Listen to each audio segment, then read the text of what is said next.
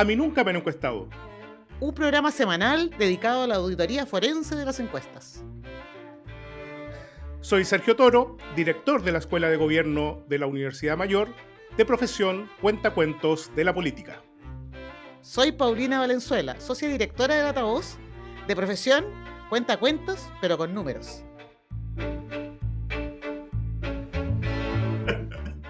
Sí, sí, el viernes. Ya. Ok, hola Paulina, ¿cómo estás? Bien, hola Sergio, todo bien, todo bien. Un poco... Estaba un poco constipada. Ay, sí. Me agarré todos los bichos que andan circulando, estoy con un poco de tos, bueno, en fin. Pero yo creo que conozco, o sea, la cantidad de gente que anda enferma. El tema, yo creo que haberse sacado la mascarilla fue un tema. Yo creo que ahí, ahí ese fue como el, el problema, porque estamos todos súper expuestos ahora a bichos, como que, como que perdimos defensa, diría yo. Exacto. Oye, hoy día vamos a hablar de un tema súper interesante, que es básicamente tratar de entender cómo la política toma las encuestas, cómo las utiliza, eh, etc. Eh, bueno, tú y yo hemos estado de alguna u otra manera involucrados en la generación de encuestas relacionadas con campañas, definiciones vinculantes de, de candidatos, etc. Yo sé y te voy a, y te voy a obligar a que antes de que tengamos a nuestro entrevistado, ah, nos, nos conté un poco de qué se trataba. Una anécdota. Esta, anécdota. ¿ah? Pero esta es una anécdota. El problema es que la voy a contar sin nombre y sin, y sin ubicación geográfica para no comprometer a los involucrados. Pero hace unos buenos años atrás, digamos, nos pidieron, un partido nos pidió una encuesta para decidir entre dos candidatos senador por una circunscripción y nos dijeron, en ese minuto, por favor, la encuesta tiene que ser rigurosa, perfecta, porque de acuerdo al resultado vamos a elegir a uno de los dos como el candidato del partido. Ah, ok, perfecto. Pero nosotros les hicimos ver que, bueno, que tenían que aceptar el resultado. Hicimos la encuesta, que sé, en fin. Y cuando vemos los resultados, era empate tan empatados. Entonces me acuerdo que fue muy divertido porque llegamos a la reunión con todo el presidente del partido, los, los representantes los candidatos por los dos lados, estaban súper ansiosos, sentados en una mesa gigante, esperando nuestro resultado y nosotros le decimos, bueno, ¿qué les podemos decir? Lamentablemente la encuesta roja, empate y empate estadístico.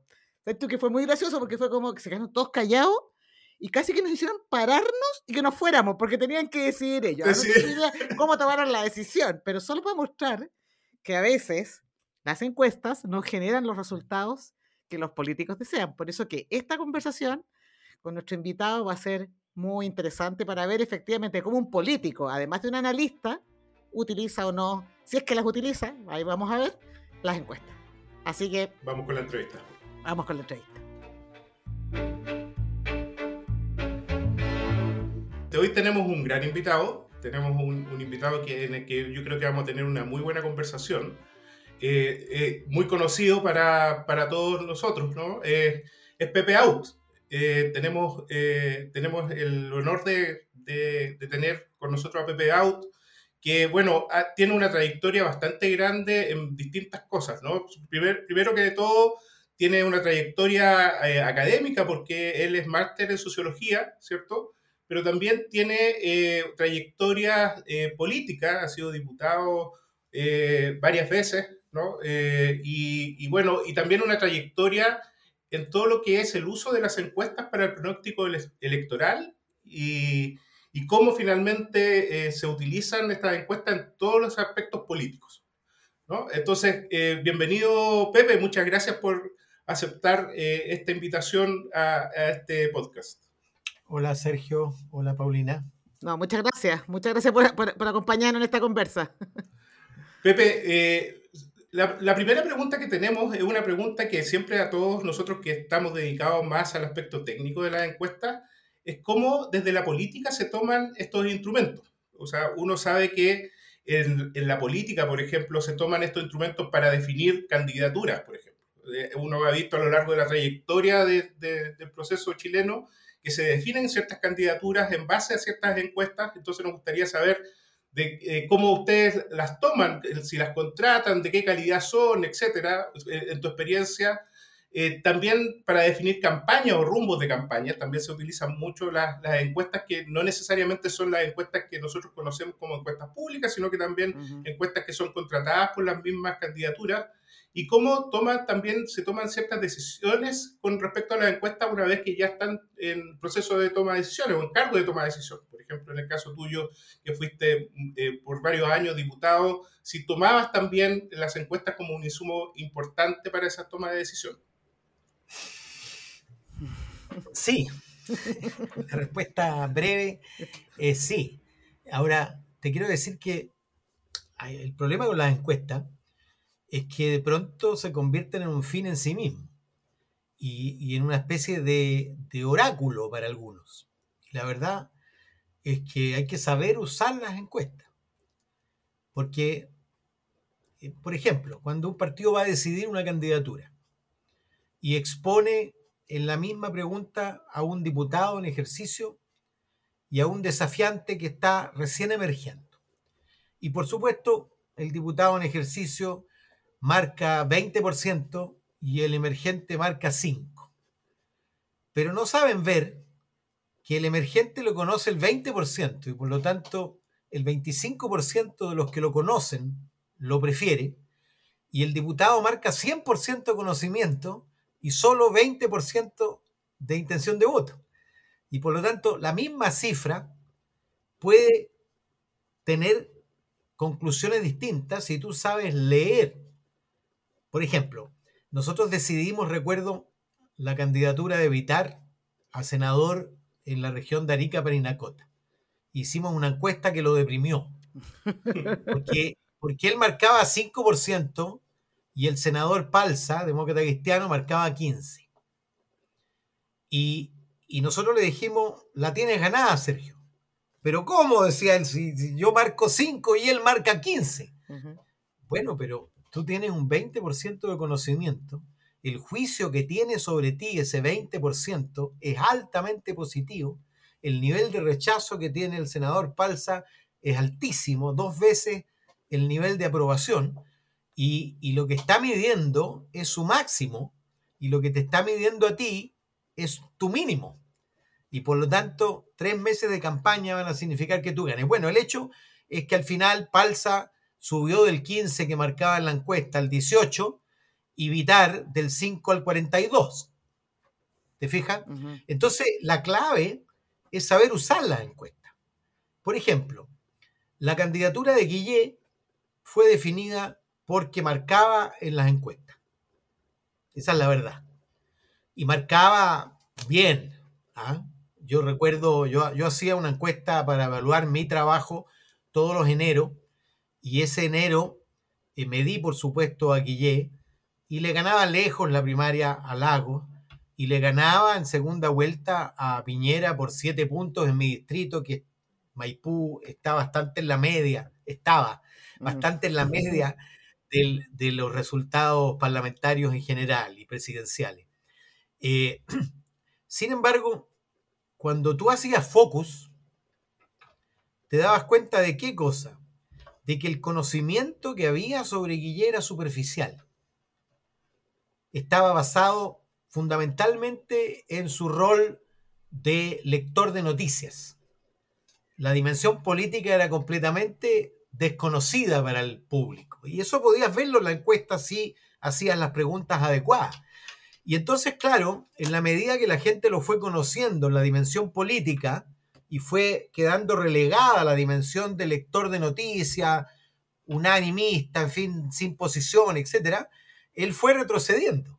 Y, y, al revés de lo que le ocurre a todos los candidatos, en la campaña fue retrocediendo en lugar de ir avanzando y luego estaba irremisiblemente perdido en la segunda vuelta. Tuvo riesgo incluso de ser alcanzado por Beatriz Sánchez en la, en la primera. Mm. Eh, y al revés, o sea, Beatriz Sánchez, tres meses antes, cuatro meses antes de la elección, marcaba poquísimo, pero tenía un nivel de conocimiento del orden del 40 cuando empezó, y también básicamente en su rol de periodista, pero en la medida que se fue metiendo y se fue respaldando por Jackson y Boris, en fin, terminó sacando más del 20% de los votos y repercutiendo eso en, un, en 20 diputados para el Frente Amplio. Mm. ¿ah? Eh, entonces, la clave es saber usar las encuestas, cuándo hacerlas, cómo hacerlas, qué preguntar, pero sobre todo, qué conclusiones sacar a partir de tus números. Mm. Yo te voy a contar mi, mi propia experiencia, que fue brutal. Yo era presidente de partido y, y tenía que escoger un distrito, porque había decidido ya, yo siempre tuve un pie en mi, en mi trabajo y un pie en la política, pero cuando fui presidente de partido eso ya era imposible de sostener, y si quería seguir en la política tenía que entrar al Parlamento. En ese tiempo, además, los dirigentes de partido no, no eran pagados porque no había financiamiento de la política. Y por lo tanto tenía que ir. Bueno, y, y resulta que Álvaro Escobar, que era el diputado ex PPD eh, independiente, jefe de campaña de, de MEO, estaba en Maipú y en un acto con mucho simbolismo fue a la notaría y, de, de, su propia mano escribió una nota afirmando que no iría a la reelección. Entonces había un distrito vacío y yo me puse ahí, tenía que ganarle a un demócrata cristiano. Era complejo porque había un alcalde de C y, había elegido al subsecretario de salud para ir de candidato, pero era ganable. Y, y yo de hecho hice una encuesta y efectivamente era ganable. Eh, pero resulta que en, en, la víspera de la inscripción, como dos semanas antes, Álvaro Escobar se desdice y resuelve ir de candidato. ¿Ah? Y, y porque, claro, era el jefe de campaña de Meo, Meo se lo pidió, en fin. Y yo hice una encuesta. Y la encuesta me la entregaron, me acuerdo, la, el, el, fin de semana del 18, y me llama, eh, Nora se llama la Nora Risenberg, y me dice, Pepe, no fue mal. ¿Y cuáles son los números? Mira, tú marcas 17, él marca 35. Y además su compañero de lista marca 6, por lo tanto ellos suman 41. Y tu compañero de lista marca, eh, ¿cuánto era? 10, por lo tanto ustedes suman, no, 7, ustedes suman 24 y ellos suman 41. Y la derecha sobre 30. Eh, la derecha siempre saca más de lo que marca en las encuestas, hay una subdeclaración de adhesión a la derecha, por lo tanto había que ganarle a... Y chuta, ese fin de semana fue horrible, pero el lunes recibo los datos de la encuesta. ¿Y qué decían los datos? Que en el nivel de conocimiento, en hombres, teníamos un nivel de conocimiento parecido y empatábamos en intención de voto. Él me ganaba por 10 puntos en conocimiento, pero teníamos la misma intención de voto. Pero en mujeres, yo marcaba 10 y él marcaba 40. O sea, me sacaba 30 puntos de ventaja. Pero él tenía 95% de conocimiento y yo solo tenía 40% de conocimiento en las mujeres. Y entonces, bueno, yo además eh, había mandado a hacer un calendario a China que venía en camino, ya lo había pagado, así que no podía bajarme. ¿ah? Eh, y, y resulta que enfoqué mi campaña a las mujeres y hacerme conocido en las mujeres. Cambié, cambié los horarios de concurrencia a la feria y de puerta a puerta. En fin, me enfoqué en las mujeres. Cuando venía un hombre y me decía, no, si usted está ganado, yo le decía, mire, tu mujer, tu mamá, tu hermana, ¿ah? estamos perdiendo. En fin, eh, la buena lectura de esa encuesta significó que finalmente yo le ganara y entrara y sorpresivamente ellos que estaban en 41 terminaron en 24 y nosotros que estábamos ahí en 24 crecimos y le ganamos. Oye, Pepe, eh, tengo una pregunta. A propósito de sí. lo mismo, estaba pensando, eh, las encuestas más territoriales, las que son más acotadas en términos eh, como de territorio, como el caso de las elecciones de diputados, incluso las de senador, te generan mejor información, información de, o sea, de mayor valor, digamos, desde el punto de vista de estrategias de, de, campaña que las encuestas nacionales, que es un poco la crítica que se le hizo a la encuesta CEP cuando, con lo que pasó con eh, Beatriz Sánchez, digamos, que, que la subestimó y era más o menos razonable, porque una encuesta no es tan grande, no, tiene, no te permite inferir en todas las regiones. Es, ese, ese, esta herramienta como a nivel más local, digamos, como más, es, es, es mejor. yo prefiero, eh, yo prefería mi encuesta, que era Maipú, Cerrillos y Estación Central, que las encuestas nacionales, que hacer una encuesta telefónica nacional eh, que te costaba más o menos lo mismo. Prefería una presencial probabilística hecha en mi distrito con una muestra grande que una telefónica nacional, porque evidentemente tú podías sacar conclusiones a partir del comportamiento prototípico de ese territorio. Claro, ¿ah? claro. Ahora, eso ha ido variando, porque mm. los comportamientos prototípicos son cada vez menos repetibles. ¿ah? Y el electorado se comporta de manera distinta según la oferta que se le ponga, en fin, pero, pero en mi época, yo ya colgué los botines desde el punto de vista de candidaturas y demás, ¿eh? Eh, por supuesto, yo sacaba mejor información de una encuesta eh, de hogares presencial, focalizada en un territorio determinado, mejores conclusiones nacionales que con una encuesta nacional donde al final disparáis perdigones, ¿ah? en lugar de focalizar en un territorio. Eh, yo prefiero siempre la profundidad a la extensión. Pepe, esa es una, es una, es una, buena, eh, una buena observación, porque tú dijiste, yo prefiero esta encuesta acotada, incluso para sacar eh, inferencia a nivel nacional, ¿cierto? Y ahí te quería preguntar, porque una de las cosas que en cierto sentido he reconocido Pepe Out es precisamente cuando tú y varios más tomaron la decisión de separar las listas de concejales. ¿no? antes estaban todas en uno, esos subpactos se transformaron en pactos y separaste la lista de concejales. Eso, que es una decisión estratégica, política, me imagino que no solo fue una decisión basada en, en una observación que tú hiciste en el terreno, sino que también observaciones sobre la base de alguna evidencia, ¿o no? No, mira, fue básicamente una reacción de sobrevivencia.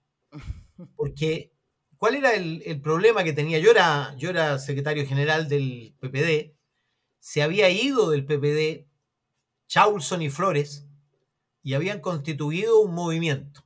Chile Primero se llamaba. y, y ese movimiento estaba ofreciéndole a todos mis precandidatos un cupo en su lista. Y yo tenía eh, mil candidatos, mil precandidatos, y la negociación de una sola lista me daba 400 espacios y yo tenía, yo iba a perder 600. Cuando uno selecciona, además, uno no sabe exactamente si seleccionas, todos los que selecciona son los mejores. Mm. ¿ah? Eh, y, yo sabía que en la elección de concejales, la superficie de contacto con los electores es clave. Y eso te lo da el número. Si tú tienes un candidato, tienes que elegir entre una identidad. No, no puedes, tienes un hombre o una mujer o un deportista o un intelectual, o un funcionario público, o un sindicalista. En cambio, cuando tú haces una lista y tienes cuatro candidatos, tú puedes elegir una mujer, un hombre, alguien de este lado del territorio y otro de este otro. Bueno, y por eso conseguimos, nosotros como PPD, eh, empequeñecer a Chile primero, eh, no pudo tener éxito y el PPD continuó su camino. Y desde el punto de vista de la concertación, el único lugar donde tuvo éxito la concertación, al revés de lo que decían Alewi y toda la dirigencia socialista y demócrata cristiano, que decía que nos iba a ir bien en alcaldes, pero mal en concejales por las dos listas, bueno, ocurrió exactamente lo contrario. Fue la primera elección donde perdimos en alcaldes y ganamos por medio millón de votos en concejales. Mm.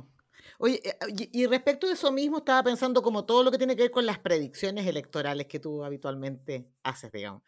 Eh, esta, lógica de no tener datos tan pequeños, digamos, más, más el microdato del territorio, sino que básicamente las encuestas que circulan semana a semana, que son de distintas formas, distintos modos, distintas coberturas, en fin. ¿Cómo lo usas hoy día? Porque antes no sé, el antes estoy hablando, no sé, hace hartos años atrás eran pocas las encuestas de, y todas más o menos hechas de la misma manera, digamos, o sea, presenciales, probabilística en hogares. ¿Cómo lo haces? Te confieso, te, confieso que, que, mi base no son las encuestas. Ok. ¿Ah? Eh, incluso te voy a decir que cuando al final salen las encuestas, las últimas semanas, yo trato de cerrar los ojos y taparme las orejas porque siempre que modifico mi, mi pronóstico por las encuestas, me alejo del resultado que yo he construido en base más bien al análisis de las candidaturas. Eh, ¿Por qué yo puedo hacer eso?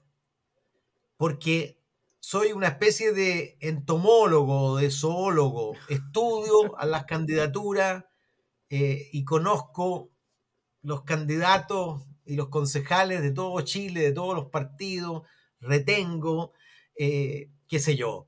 Eh, entonces, de, de, pronto digo, va a perder el diputado demócrata cristiano en Antofagasta. Y todos me dicen, pero ¿cómo se te ocurre si sacó 40% de los votos y arrastró al socialista? ¿Cómo le van a ganar ahora?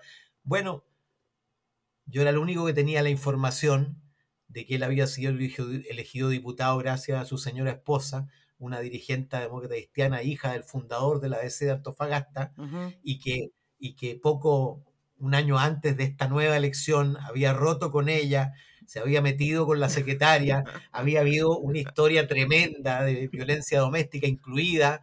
Y bueno, desde Santiago eso no se veía, claro. pero además, como me dedico a eso, muchos me informan. A veces los propios candidatos me informan. Me salí, me pasó esto, en fin. Eh, yo converso mucho con, transversalmente con el conjunto de los diputados y por lo tanto sé cuáles son sus temores les pregunto a, qué candidato le temes en sus respectivos distritos y voy anotando y así voy construyendo. Y lo que yo hago es una planilla Excel, distrito por distrito, y voy asignando a cada candidato o a cada lista un determinado número de votación, con números, ni siquiera con porcentaje, y luego, cuando termino el distrito 28, veo el resultado. No es que primero ponga el resultado.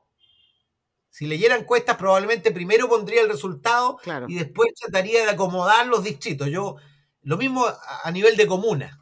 ¿ah? Yo, yo partí con esto, fíjate, eh, el 92 hice mi primer pronóstico y hice una muestra de 20 comunas y las estudié a fondo. Traté de que hubiera de todo tipo de comunas y, estudié las candidaturas, seguí las campañas, me metí en su Facebook, etc. Eh, y hice una apuesta para cada candidato en esas 20 y proyecté ese resultado a nivel país y estuve muy, muy, muy cerca. ¿ah? Eh, ¿El 92? El 92, claro. la primera elección. Ya, es que hay un punto, porque en el fondo en estábamos todavía con el voto el voto obligatorio con una cobertura súper importante del padrón, digamos, que, se fue acortando después. Entonces, en ese, ese es un escenario que te ayuda también a eso, ¿no? Bueno, ese es un escenario parecido al actual. Eh, eh, en el fondo, este plebiscito fue lo más parecido al plebiscito del 88 en el sentido de la obligatoriedad. Porque después la obligatoriedad era un chiste, porque era la obligatoriedad para quienes voluntariamente se habían inscrito. Y como se había inscrito solo el 60%. Mira, cuando hicimos la reforma que, estableció la inscripción automática y por, condición, condicionamiento de la derecha el, voto voluntario, eh, había 40% de los chilenos fuera del padrón. 40%. Esto creció de 8 a 13 millones de un round. 5 millones de personas estaban fuera del padrón. Y obviamente eran mayoritariamente menores de 35 años. ¿ah? Eh, y, esa fue la novedad. Eh, obviamente, para las encuestas, se especulaba mucho ahora. Yo encuentro que para las encuestas es mucho más fácil predecir con el voto obligatorio que con el voto voluntario. Totalmente, totalmente. Y todos decían en los periódicos, pero ¿cómo lo van a hacer ahora con voto obligatorio? Decía, ah, pero salvo por un detalle. Pero Pepe, ah. salvo un detalle, que, el tip, depende del tipo de encuesta también, porque en el fondo el, modelo actual de encuestas online o encuestas de panel, eh, en el fondo algunas... Claro, subvalora un, Claro, el interés en política, porque ahí eh, la gente se autoselecciona, por decirlo así. Por supuesto. Claro. Por eso yo escucho distintas. Mira, cada encuesta, a mi juicio, tiene su sesgo. Y hay que saber manejar el sesgo y no comparar una encuesta con otra. Siempre un amigo, tu Capel Jiménez, me pregunta, pero ¿cómo dan números tan distintos? Oye, analízalo respecto del mismo instrumento, porque cada uno tiene sus propios defectos y sus virtudes. Claro, es así. Pepe, pero eh, en, en toda tu trayectoria de pronósticos electorales, tú has tenido mucho éxito en, eh, en tus pronósticos relacionados con candidaturas, ¿cierto? O sea, básicamente elecciones. Eh, en, en no tan bueno, Tengo uno muy mal. así, sí. no tan bueno en, en relación con temas relacionados con plebiscitos, por ejemplo, ¿cierto? Ah, ahora tú eh, apuntaste al, al resultado, uno de los- una de las personas que apuntó al resultado, pero no a la brecha, por ejemplo. ¿Cómo- Pero la qué, es lo que ocurre. ¿Qué es lo que ocurre con eso? Yo encuentro que los plebiscitos son fáciles. En el plebiscito anterior, yo tengo, yo participo en un programa en la radio de agricultura con Checho Irane todos los lunes. Y al día siguiente, al lunes siguiente del acuerdo de noviembre, yo le aposté a Checho sobre 70% para la prueba. Él creyó con esa ventaja, imagínate, 20 puntos más, parecía una locura. Bueno, porque a mí me parecía evidente. ¿ah? Y ahora también, no, no había por dónde. Por eso dije lo del movimiento telúrico, nunca pensé que iba a temblar ese día. sí. ese día, ¿ah? Eh, pero, pero a mí me parecía tan evidente por una cuestión, primero, de geometría política. Para ganar, Gabriel Boric tuvo que desplazarse al centro, donde se ganan todas las elecciones binarias entre dos opciones. Eh, y resulta que, que la propuesta estaba metros a la izquierda de la propuesta de Boric. Yo les decía a, mis amigos, mira, imagínate que Gabriel Boric, en lugar de hacerse cargo con dificultad, pero hacerse cargo en un esfuerzo gigantesco de la demanda de orden eh, y progreso económico en la campaña de segunda vuelta, de peregrinar para conquistar el voto concertación. En lugar de eso, hubieran arbolado la plurinacionalidad, el término de los estados de emergencia por grave alteración del orden público, el reemplazo del consentimiento indígena, o de la consulta por el consentimiento indígena, capaz que no habría ganado. Aun cuando estaba en el otro extremo del arco político eh, Cast y no hizo muchos ademanes ni esfuerzos de ganarse el centro. ¿ah? Entonces el rechazo se había corrido al centro y el apruebo se había corrido muy a la izquierda en relación a Gabriel Boric. Entonces a mí me parecía, me parecía evidente. Ahora, a mí no me sorprendió tanto el resultado, sino la participación.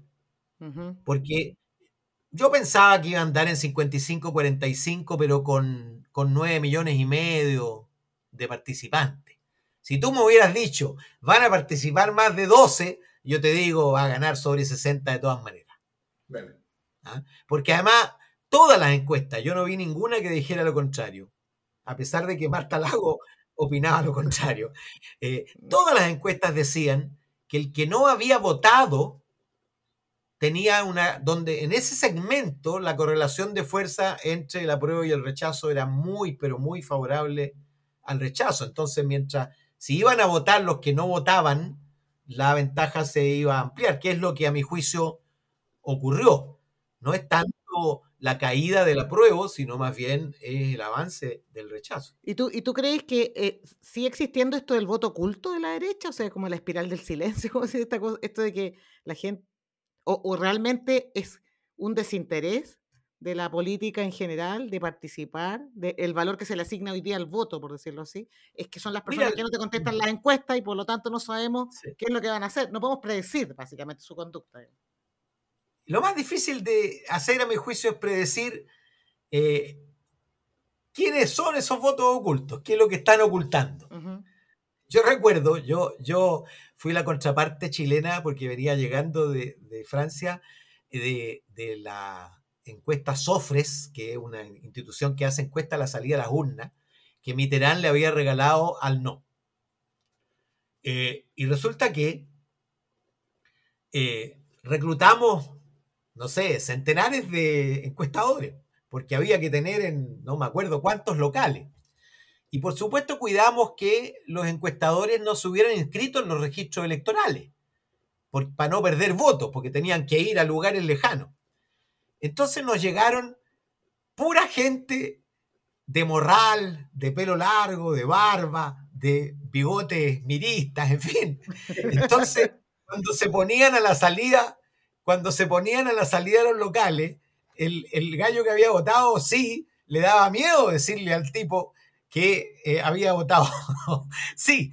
Y entonces nos salió un resultado muy, pero extremadamente favorable al no, que tuvimos que corregir porque no podía ser. ¿ah?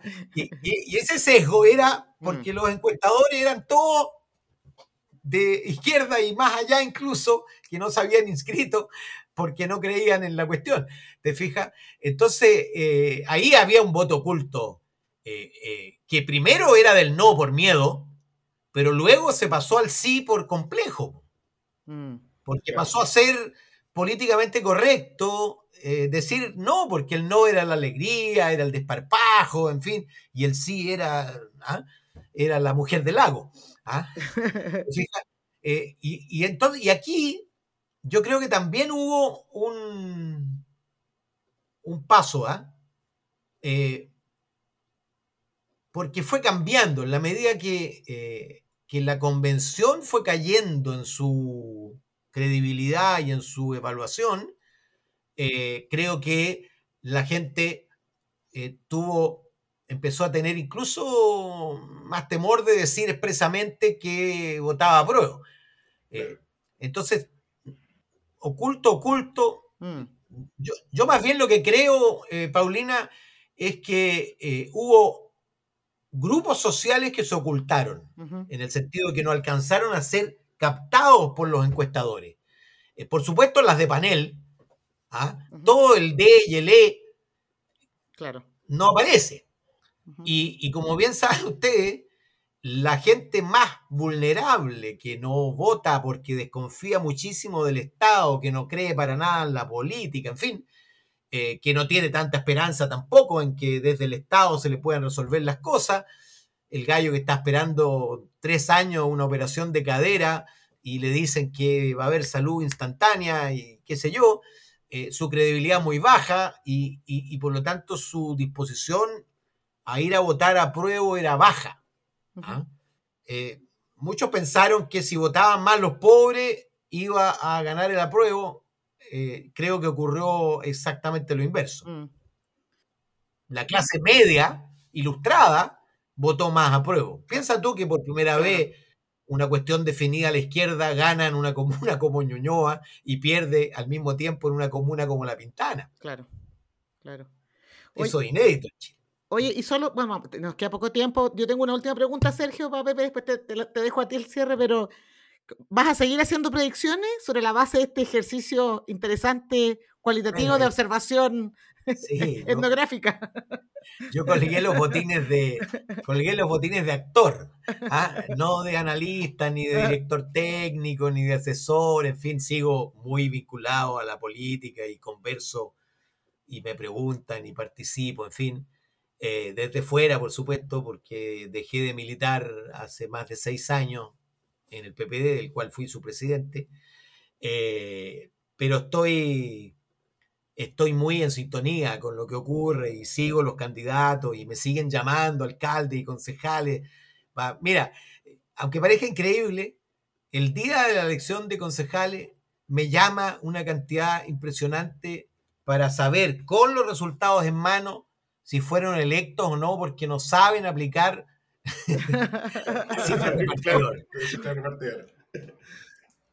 Bueno, estamos en el tiempo, lamentablemente estamos en el tiempo porque fue una muy interesante conversación. Muchas gracias Pepe por estar con nosotros en este, en este capítulo del podcast. Eh, lo más probable es que todos querramos en algún momento la plantilla de Pepe Exactamente. Eso, va a ser un, eso va a ser un motivo después de estudio. Muchas gracias, Pepe. Muchas gracias, Pepe. Pues. Chao, chao. Estén bien.